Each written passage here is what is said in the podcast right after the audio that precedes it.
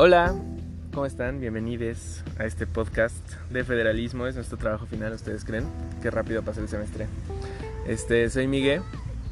A Nat, Nat se va a presentar porque le dio un poco de pena lo que dije. Este, Miguel Beltrán. Y pues aquí está Nat. Eh, hola, yo soy Nat. Nat, chico, y no me dio pena. Solo quiero llorar. Y yo soy Alejandro y yo sí soy más penoso. Hola. Y bueno, como este es el trabajo final y somos tres y somos más de los que deberíamos ser en un equipo, en una pareja, ¿no? Este, pues tenemos que hacer este podcast un poco más interesante de lo que era. Y pues decidimos usar un tema que nos parece que es muy interesante. ¿Verdad, Nat? Sí, la verdad es que creo que... Y además casi no hay información al respecto, entonces creo que está bastante interesante hablar de ello. ¿Y cuál es el tema? El tema que vamos a tratar hoy es el federalismo y el acceso al aborto. Ok, pues sí, el acceso al aborto en los diferentes estados. Nos vamos a enfocar en las legislaturas estatales que lo han pasado y las que no lo han pasado, ¿no? Los casos que lo han aprobado, los que no, cuáles son las características políticas de estos congresos. Y pues nada, vamos a empezar. Ale nos va a dar un poco de, de, la teoría, Natalia nos va a describir la base de datos y yo voy a dar un poco de análisis y vamos a dar unas conclusiones juntes entre los tres para ver que podamos este, pues para ver qué sacamos, ¿no? Esta base de datos, nada más como contexto, la, hice yo para un proyecto de investigación de una investigadora del Colmex que este, va a sacar un estudio muy parecido a esto, pero no lo ha sacado. Entonces esperemos que eh, cuando salga tengamos conclusiones parecidas. Pero bueno, ella lo va a hacer desde el punto de vista del polity change, nosotros lo vamos a, vamos a hacer desde el punto de vista del federalismo, ¿no? Pero bueno, Ale va a empezar con la teoría. ¿Con qué empezamos? Pues empecemos eh, examinando la literatura que hay acerca de la relación entre federalismo y en general políticas de género. Eh, empezamos con el artículo de Carolina Beer, en el cual ella examina por qué algunas políticas de género convergen produciendo resultados homogéneos en toda entonces este lo que es muy interesante de este artículo es que nos habla acerca de cómo el federalismo afecta al diseño de políticas públicas de género en México nos dice que al menos hay tres puntos en los cuales el federalismo afecta directamente a la aprobación de legislaciones de género. En primer lugar, eh, nos dice que la descentralización del poder en un sistema federal crea múltiples puntos de veto y puntos de acceso. Esto tiene su lado bueno y su, lado malo. Un sistema con muchos puntos de veto es inherentemente conservador. En la mayoría de los contextos, esta ventaja conservadora es perjudicial para la formulación de políticas feministas. Pues porque lo... Y sin embargo, en tiempos de reacción antifeminista, estos mismos, este, estos, estos mismos múltiples puntos de acceso eh, permiten que la legislación ya lograda en cuanto a género eh, se mantenga y logre resistir a las embatidas conservadoras. Ok, muy interesante, muchas gracias. ¿Hay algo más de, de teoría por ahí? Sí, este, también hay que considerar que en este mismo en este mismo tenor, eh, mayores puntos de acceso significan al mismo tiempo que se necesita más organización por parte de los colectivos feministas. Entonces, se requieren más insumos y más tiempo de organización. ¿En los puntos de acceso o en los puntos de veto? Pues depende cómo lo veas, son lo mismo según el, el grupo que esté buscando o buscando generar o buscando conservar. Ok, muy bien. ¿Y qué tenemos sobre eso en la base de datos, Nat? Mm, pues. Pues primero están los estados que hasta el momento son nueve, nueve estados los que han eh, despenalizado eh, el aborto. Eh, es la Ciudad de México. La Ciudad de México fue la primera de todas en 2007.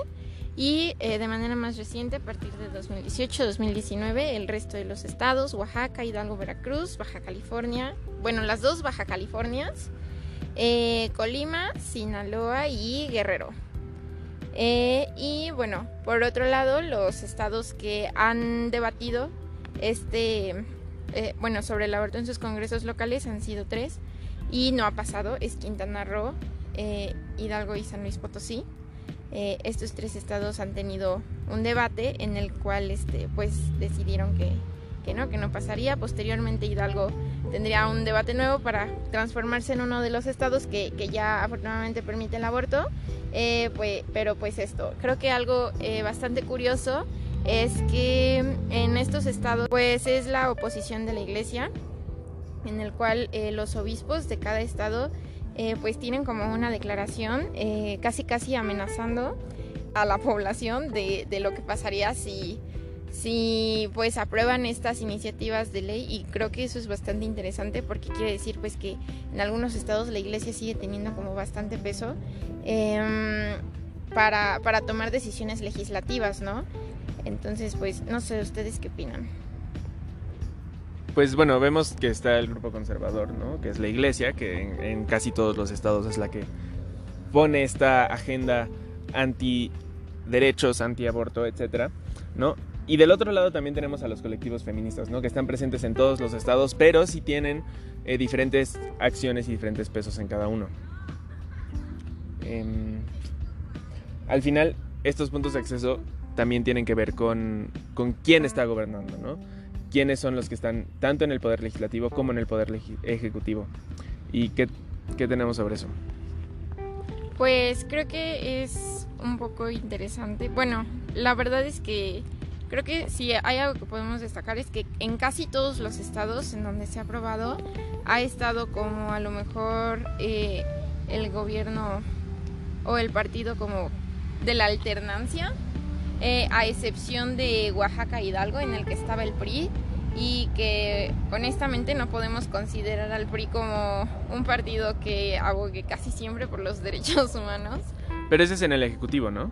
Ajá, sí, en el gobernador, porque obviamente es diferente el partido que ha propuesto esta iniciativa, eh, pero mayoritariamente, o sea, todas las propuestas sí han salido de, los gobiernos, em, bueno, más bien de los partidos que, que no son conservadores, o sea, como casi todos los estados, a excepción de la Ciudad de México, apenas aprobaron eh, estas iniciativas, pues en realidad casi todo le pertenece a Morena. O sea, Morena ha sido el que ha eh, fomentado e incentivado eh, estos cambios, a excepción tal vez mm, de, de, un estado en el que fue gracias a, una activista ciudadana. Sin embargo, pues el gobierno en turno era pues de Morena. Entonces creo que es importante recalcar esta parte. En la Ciudad de México, cuando pasó, estaba Marcelo Ebrard con el PRD. Entonces, pues, pues Marcelo Obrador es de Morena, entonces creo que eso dice bastante. Em, creo que algo que también se me hace bastante interesante es el cómo estaban conformados los congresos al momento del debate y la aprobación de las iniciativas, em, porque en todos, a excepción de dos estados, había más hombres que mujeres. Eh, en Guerrero y en Baja California Sur son los únicos estados en los que el Congreso tenía más mujeres que hombres, pero por ejemplo, cuando se aprobó en la Ciudad de México había 50 hombres y 16 mujeres. O sea, ni siquiera es la mitad, o sea, es como la tercera parte. Entonces creo que es interesante em, pensar que en la Ciudad de México, que fue el primer estado en, aprobarse, hubiera más hombres que mujeres. Eh, en Guerrero, pues ya, eh, en Guerrero, bueno, eran 23 y 23 y en Baja California Sur eran 12 y 9, ¿no? 12 diputadas y 9 diputados. Pero creo que es bastante interesante saber también eh, cuál es el papel de los hombres en el debate legislativo para tener este tipo de aprobación y si, por ejemplo, mayoritariamente tal vez los hombres lo pueden usar como un trampolín político. Entonces creo que está como interesante también esta parte. Ok, y creo que hay un análisis ahí desde la teoría que tenemos, ¿no, Ale? Sí, este, primero mencionar, eh, aunado a lo que dice Nat, en Argentina se pasó primero por el Congreso de Diputados, pero en el Senadores este, se rechazó, ¿no? Entonces, en el de Diputados, si sacas el porcentaje, son más hombres que votaron a favor de la despenalización del aborto que mujeres, ¿no? Entonces, eh, igual eso pero es porque, pero ¿cuántas mujeres y ah, diputadas había y cuántos hombres? O sea, ¿cuál era la relación? si, sacas un porcentaje, ¿no? Entre el número total de diputadas ah, el número total de diputados, son más el porcentaje de diputados que votaron a favor que de diputadas que votaron a favor, ¿no? Ahora, en 2017 en Argentina estaba, era Macri el presidente, ¿no? Y el Congreso era peronista. Igual entonces eso lo podemos anotar. No, eh, eso es muy importante porque al menos introduciendo la dimensión federal en, esta cuestión de las, de las leyes eh, en cuanto a género y aborto, eh, nos dice nuestra autora que eh, si una política no es destacada a nivel estatal, los líderes nacionales pueden presionar más fácilmente a los, a los líderes estatales para que actúen. ¿no? Sin embargo, cuando la opinión pública está polarizada, encontraremos, que encontraremos primeramente que la legislación es heterogénea en los estados del país y que la cuestión se vuelve prominentemente local. O sea, en pocas palabras, mientras menos controversial sea el asunto, podemos eh, inferir que tendrá más peso quien esté a cargo de la federación. Y, y si el tema está más polarizado, entonces tendrá más peso eh, y será más relevante analizar quiénes serán los, los ejecutivos estatales. ¿no? Bueno, pero eso es lo que pasa en México, ¿no? En, en, México, que es un país mucho más religioso que Argentina, ¿no? En porcentaje. Esto fue llevado desde los congresos locales, ¿no? Fueron los congresos los que lo hicieron, Morena a nivel federal, aunque Morena ha sido el, gran, el partido que ha sido pro, el gran promotor del aborto, no lo ha hecho a nivel federal, puede ser, pues comprobando un poco la hipótesis de Beer, ¿no? O esto que, que dice. Pues sí, totalmente, o sea, creo que es más que evidente que desde Palacio Nacional la postura eh, respecto, no solo al aborto, sino en general respecto a todos los temas alrededor de los derechos de las mujeres o los derechos humanos, eh, pues son un poco controversiales porque a veces eh, quieren parecer un poco neutro, pero pues creo que en estos casos pues incluso el querer ser neutro pues es tomar una postura, ¿no? Entonces a lo mejor no dicen explícitamente, no, no vamos a... Aquí no se autoriza el aborto, pero tampoco dicen que sí. Entonces pues eso da mucho a entender y por supuesto todo el trabajo o todos estos estados en los que en este sexenio porque además todo ha sucedido en este sexenio, lo cual también es interesante.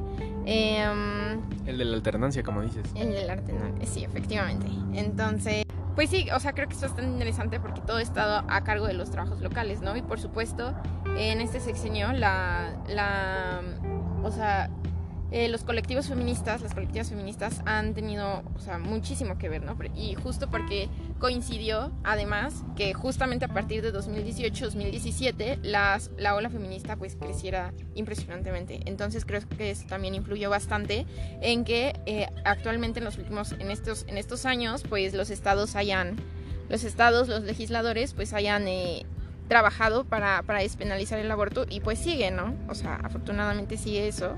Y pues incluso aunque ya la Suprema Corte haya, eh, haya dado como su fallo diciendo que eh, el fallo en Coahuila, en el que ya es básicamente como anticonstitucional, eh, que en, los, en, las constituciones locales eh, penalicen el aborto, pues aún así em, pues no se ha trabajado en los estados que todavía lo penalizan, que son bastantes, o sea, son 32 estados y solamente 9, o sea, no es en la mitad, ha de ser como... 23. Y yo, no son matemáticas, pero sí. Y desde el Senado hay una iniciativa de una senadora amiga de este programa, ¿no, Nat? Este, saluda, salúdanos a la senadora. Por supuesto. ¿Cómo se llama la senadora? Y yo, este podcast lo patrocina, lo patrocina la senadora Malu Mitchell, que recientemente en el Senado eh, promovió una iniciativa eh, sobre derechos sexuales y reproductivos eh, pero también hace bastante énfasis en el aborto para que el aborto sea eh, despenalizado a nivel federal hasta las 12 semanas de gestación. Y pues a pesar de que el Senado, la Casa del Federalismo, este, nuestras fuentes dentro de la Comisión de Igualdad de Género, en el Senado eh, nos dieron una información. ¿Por qué no ha pasado esta, esta, esta iniciativa? ¿Qué pasa? ¿Por qué no avanza? Bueno, para empezar hubo un pequeño problema de redacción Importante. Sí, en el cual eh, se, se establecía que el aborto iba a ser despenalizado, o sea que se iba a permitir hasta los nueve meses. Y eso implicaría el, que los bebés fueran decapitados al nacer. Entonces este error de redacción básicamente tiró pues toda la iniciativa. Por supuesto había grupos eh, que ya estaban en contra, por supuesto eh, grupos eh, conservadores, eh, específicamente pues obviamente el PAN, como la senadora Lili Telles, la senadora Kenia Rabadán, entre, entre otras personalidades. Eh, sin embargo, pues por, por pequeños errores, eh, toda una iniciativa se puede, se puede ir para abajo y entonces es trabajarla desde cero y volver a realizar todo un proceso legislativo que tarda muchísimo, ¿no? Burocracia, en fin de cuentas. Eh, yo como la voz de nuestra conciencia eh, me cargaré de retomar eh, la dimensión del federalismo en este debate y, y me permito retomar algo que decía Nat hace rato acerca de cómo eh, el trabajo legislativo se ha llevado en, en- en localidades, ¿no? Sin embargo, eh, podemos notar que, que en 2007, cuando la legislatura de la Ciudad de México aprobó una ley para despenalizar totalmente el aborto durante las primeras 12 semanas de gestación y estableció regulaciones para proporcionar abortos gratuitos en las clínicas gubernamentales, hubo una respuesta de, distintas, de distintos estados a lo largo de la federación eh, entre 2009 y 2012 con la intención de, eh, de modificar sus constituciones para especificar que la vida comenzaba en el momento de la concepción. ¿no? Entonces a esta, a, a esta acción de a esta acción local de la Ciudad de México eh, existieron reacciones y consecuencias a nivel federal de al menos 16 estados que literalmente como respuesta a la despenalización de la Ciudad de México endurecieron las medidas de penalización en sus propias legislaciones. Ok, bueno, entonces este, regresamos un poco a la base de datos. ¿Hay algo más que añadir importante? ¿O ya vamos con... o ya fue lo general? Pues creo que de forma general es lo que más podemos rescatar. O sea, rescatar respecto, por supuesto, a todo lo que implica eh, esta parte de conformación, tanto del gobierno como de los congresos en el momento en el que fueron despenalizados. Eh, creo que lo único que podría añadir es esta cuestión de que, retomando lo que dice Ale, él menciona que cuando pasó la Ciudad de México, el gobierno que estaba a nivel federal, pues era el PAN. ¿no? Entonces creo que eso también es importante y creo que también eso puede determinar mucho la reacción de los congresos estatales porque aunque no todos los congresos estatales que pudieron haber tenido esa reacción eran necesariamente panistas, pues creo que eh, el gobierno en turnos o el partido en turnos sí determina esta cuestión. Y pues por ejemplo, yo veo muy difícil que en 2007 hubiera marchas feministas como las hay hoy en día en la Ciudad de México. Eh, yo creo que tal vez el nivel de represión habría sido aún mayor, si de por sí ahorita ya es bastante grande, antes habría sido, habría sido muchísimo más, pero creo que eh, esta cuestión de la represión pues también es importante, eh, porque hoy en día pues eh, muchos de los estados, por ejemplo en Veracruz, eh, creo que es uno de los estados en los que yo sé que hay más represión a marchas feministas. Y precisamente por esta cuestión centralizadora en la Ciudad de México son muchas de las noticias que no nos enteramos. O sea, nos podríamos enterar de lo que pasa en la Ciudad de México en una marcha, pero no vamos a saber qué pasó en la marcha, no sé, de, de Sonora o de Nayarit. En, del Estado de México. Y eso que está al lado. Entonces, eh, creo, que, creo que es importante también como recalcar, recalcar esta parte y que el gobierno federal, pues por supuesto sí determina como gran parte de la reacción de, de los congresos locales. Bueno, última cosa de teoría, Ale, antes de pasar al análisis y a las... Bueno, a mí me gustaría retomar también el, el, el, papel principal que tiene la Suprema Corte de Justicia de la Nación en estos, en estos conflictos eh, a nivel federal, porque en 2007, eh, cuando se despenaliza el aborto en la Ciudad de México, la reacción no solo fue la de eh, endurecer las reglas en, en, en, las constituciones locales de otros estados, sino que se realizaron controversias eh, constitucionales, ¿no? Inclusive el ombudsman de México a nivel federal eh, impuso una controversia que la SCJN resolvió en favor de la Ciudad de México. ¿no? Entonces, en buena medida, le debemos la protección de esa legislación a, la resolución de la Suprema Corte. Claro, como decía Nat, el control constitucional eh, hacia las constituciones locales pues es fuerte, ¿no? Ahí vemos esta, pues este nivel de federalismo en donde interactúa la constitución federal contra la local. Pero bueno, recapitulando un poco, tenemos esta teoría de, donde tenemos, de Caroline Beer donde menciona que tenemos muchos puntos de acceso, muchos puntos de, de veto, y lo tenemos en nuestra base, reflejado en nuestra base de datos, como lo tenemos algo muy claro, no son los gobiernos de izquierda los que lo, los que lo han hecho. Eh, cuando tenemos a, a Morena en, o, al o, en su caso el PRD, que de hecho aquí nada más una nota, la Ciudad de México es un caso, eh, es una excepción a la regla, porque la ola feminista, la ola de la de la interrupción legal del embarazo empieza en Oaxaca en 2019, ya después de la alternancia que menciona Natalia, y con Morena, con la mayoría en ese Congreso local, ¿no? Morena con la mayoría en, los congresos locales es lo que se ve en los nueve casos en donde ha pasado, en los ocho casos después de la Ciudad de México. Vemos también que es muy importante quién está en el Ejecutivo. Por ejemplo, tenemos que solamente Alejandro Murat del PRI en Oaxaca y Omar Fayad del PRI en Hidalgo eh, fueron los que aprobaron la... Los eran gobernadores cuando se aprobó la, la interrupción legal del embarazo. Fuera de ellos dos, tenemos a Cuitlago García de Morena en Veracruz, a Marina del Pilar en Baja California, a Indira Vizcaíno en Colima, a Rubén Rocha en Sinaloa, a Evelyn Salgado en Guerrero y a Marina del Pilar en Baja California Sur. Y después tenemos también a el caso de Quintana Roo. Todos son de Morena esos, efectivamente. Gracias, Alex. todos ellos son de Morena.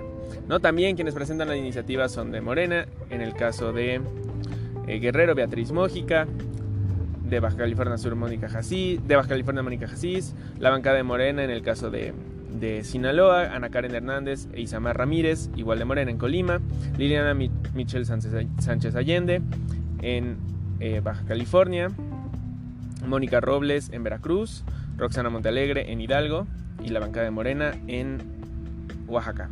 Entonces tenemos esto, este, este patrón, ¿no? Es, es, Morena, que lo hace solo a nivel local, no a, no a nivel federal, cosa entendible. Tenemos dos casos que lo votaron en contra y luego cambiaron. El caso de Quintana Roo, donde el gobernador era Carlos Joaquín. Este, el Congreso del Estado en ese momento lo votó en contra. La mayoría ahí no era de Morena, pero muchos diputados no fueron a votar. Pasa lo mismo también en, 2000, el 12 de diciembre del 2019 en Hidalgo, donde la mayoría es morenista, muchos diputados se ausentan y se niega la propuesta. Pero en ambos casos se vota después, se vota eh, aproximadamente ocho meses después.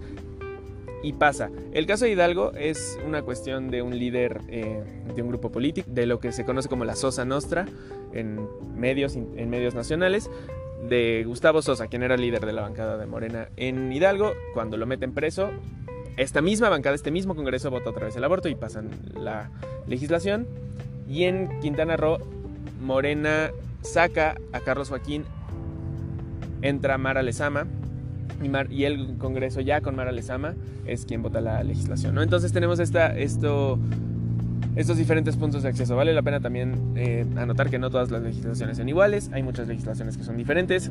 Eh, la polémica legislación en Sinaloa que criminaliza también a, los doctores, doctoras y en general el personal de la salud que ayuda a abortar, a pesar de que es ahí algo ahí muy complicado, los criminaliza, pero permite el aborto, entonces ese, ese caso todavía sigue, hay muchos grupos activistas que no consideran que esa sea una buena ley, pero pues en general las leyes no son, no son iguales, solamente en Ciudad de México y en Oaxaca el acceso al aborto es gratuito por parte del Estado, en los otros eh, no o no en todos, o no en todos se ha garantizado, ¿no? Pero bueno, esos son, son los matices que tenemos gracias a las diferentes legislaturas, a los diferentes pues conformaciones federales que vemos aquí, ¿no? Solo se aprobaba cuando, cuando empezaba la legislatura o cuando tomaba protesta el gobernador entrante, casi siempre de Morena, ¿no? Entonces, aunque la legislatura de Morena fuera mayoría en la legislatura pasada, no fue sino hasta que entra Morena al Poder Ejecutivo que lo hacen. Entonces también aquí se puede ver lo que quiere Morena que se vea en el peso de los legisladores. Esto nos podría ayudar a aportarle algo a Carolina Vir en cambio de todo lo que nos ha dado, eh, diciéndole que, al menos en el caso mexicano, eh, otro factor importante a considerar en que se legalice o no en cierto estado eh, este tema del aborto tendría que ver con qué tan pronto se puede legislar sin que se polarice el tema y se vuelva mediático en el estado en el que sucede. ¿no? Entonces, eso sería un factor a, observar, siempre pensando que funciona antes de que se organice la oposición. Eh, bueno, pues creo que ya para concluir, eh, a partir de lo que cada uno pues les, les explicó, eh, por supuesto después de, este análisis conjunto, pues cada uno dará sus propias conclusiones, empezando por Miguel y después por Ale y, y pues al final, al final yo. Bueno, creo que se, podemos verificar muchas de las hipótesis de, las diferentes autoras que citamos en este podcast. Que no se limitan a Carolina Beer, sino que usamos también otras fuentes, que ahorita le va a mencionar. Y, em, pero sí, o sea, tenemos estos diferentes puntos de acceso que permiten la variedad de legislaciones y que permiten el, acceso a los derechos reproductivos ¿no? de las mujeres. Finalmente, no es algo que esté completo, es algo para lo que falta mucho camino por recorrer. Morena, a pesar, híjole, aquí vale la pena contar esto, aunque Morena es lo que lo hacen todos los estados, no todos los estados que son de Morena lo han hecho. Morena, de hecho, en la mayoría de los congresos estatales ha decidido no legislar. Y si dijéramos que solo los congresos de izquierda los hacen, también valdría la pena anotar que Movimiento Ciudadano tiene mayoría en el Congreso de Jalisco desde hace cuatro años y han decidido no hacer nada. También tienen el Poder Ejecutivo en Nuevo León y han decidido incluir el derecho a la vida desde el nacimiento en su constitución estatal. Cosa que va en contra de las, de las sentencias dictadas a, favor de la Suprema Corte. ¿no? Entonces aquí la izquierda en general ha fallado y solamente algunas personas dentro de un partido de izquierda son las que han cumplido en esto, ¿no? Sí, este mencionar que estamos basándonos en el estudio que realiza Verónica M. Gómez del Instituto de Investigaciones Jurídicas de la Universidad de Buenos Aires eh, en su artículo que se titula ¿Es posible la alianza entre el aborto legal y el federalismo? Entonces, una de las conclusiones que me gustaría retomar de ella es cuando nos dice que o sea, realmente si el federalismo es un aliado o un enemigo de las políticas de género, ¿no? Entonces, ella nos dice que si bien el federalismo no, no posibilita que, eh, valga la redundancia, se federalicen estas legislaturas, al menos logra visibilizar el conflicto que, existen estos temas, ¿no? Y que puede brindar mecanismos para solucionarlos, a diferencia de organizaciones estatales centralizadas, ¿no? Porque nos menciona el caso de Uruguay. En Uruguay eh, el aborto está despenalizado desde hace mucho tiempo. Uruguay, estado unitario, por cierto. Que es un estado unitario, muchas gracias Miguel. Este, el estado, el, el aborto está eh, despenalizado desde hace mucho tiempo y sin embargo eh, nos presenta uno, unas estadísticas muy reveladoras donde hay eh, municipalidades o demarcaciones en las cuales la objetación de conciencia, o sea, cuando las clínicas y doctores, doctoras que realizan los abortos dicen eh, no voy a realizar el aborto porque esto está en contra de, eh, sí, de mis ideales, etc. Entonces hace una, objeción de conciencia, ¿no? no lo voy a realizar. Llega a tasas altísimas, al menos en, algunos casos llega al 70% de clínicas y doctores y en otros más alarmantes es el 100% de las clínicas y doctores los que objetan eh, objetan de realizar eh, los abortos, ¿no? Entonces estaríamos hablando de una legalización eh, legislativa y sin embargo una oposición de facto, ¿no?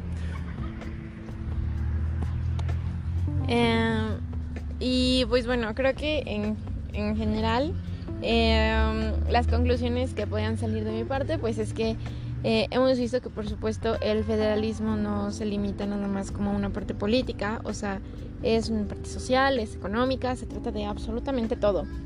Entonces, eh, me gusta bastante la conclusión que nos dio Ale, hasta donde el federalismo puede ser un aliado o un enemigo para em, básicamente cualquier tema en derechos humanos. Eh, creo que es bastante importante. también creo que es eh, bueno, eh, por supuesto, eh, los conceptos que usamos fue como izquierda y derecha. Creo que obviamente es un poco difícil determinar qué es, la, qué es la izquierda y qué es la derecha y a partir de qué, o sea, en qué nos estamos basando para determinar que, que un partido es de izquierda y de derecha, pero eh, teniendo pues a lo mejor como un poco de contexto político mexicano, pues podemos eh, hacer eh, estas afirmaciones, sin embargo creo que también es un análisis que, que vale la pena llevar a cabo. y pues bueno, por nuestra parte sería todo. Agradecemos mucho que se hayan quedado a escuchar todo el podcast. Ojalá no nos hayamos aburrido tanto. Y pues ya, creo que es todo y muchas gracias. Así es, muchas gracias por escucharnos. Muchas gracias, hasta luego.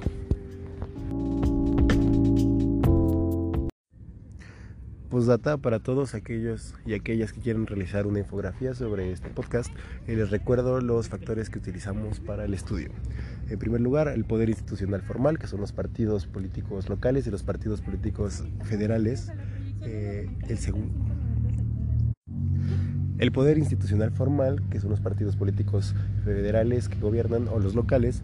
El poder informarlo de facto, las organizaciones, o sea, las organizaciones civiles como religiosas, este, eh, colectivas feministas, etc. En tercer lugar, la prominencia del tema eh, en, en, los medios de comunicación locales y federales.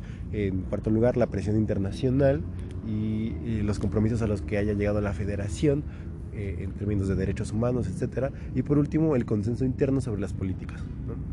Entonces, nada, un regalo. Adiós.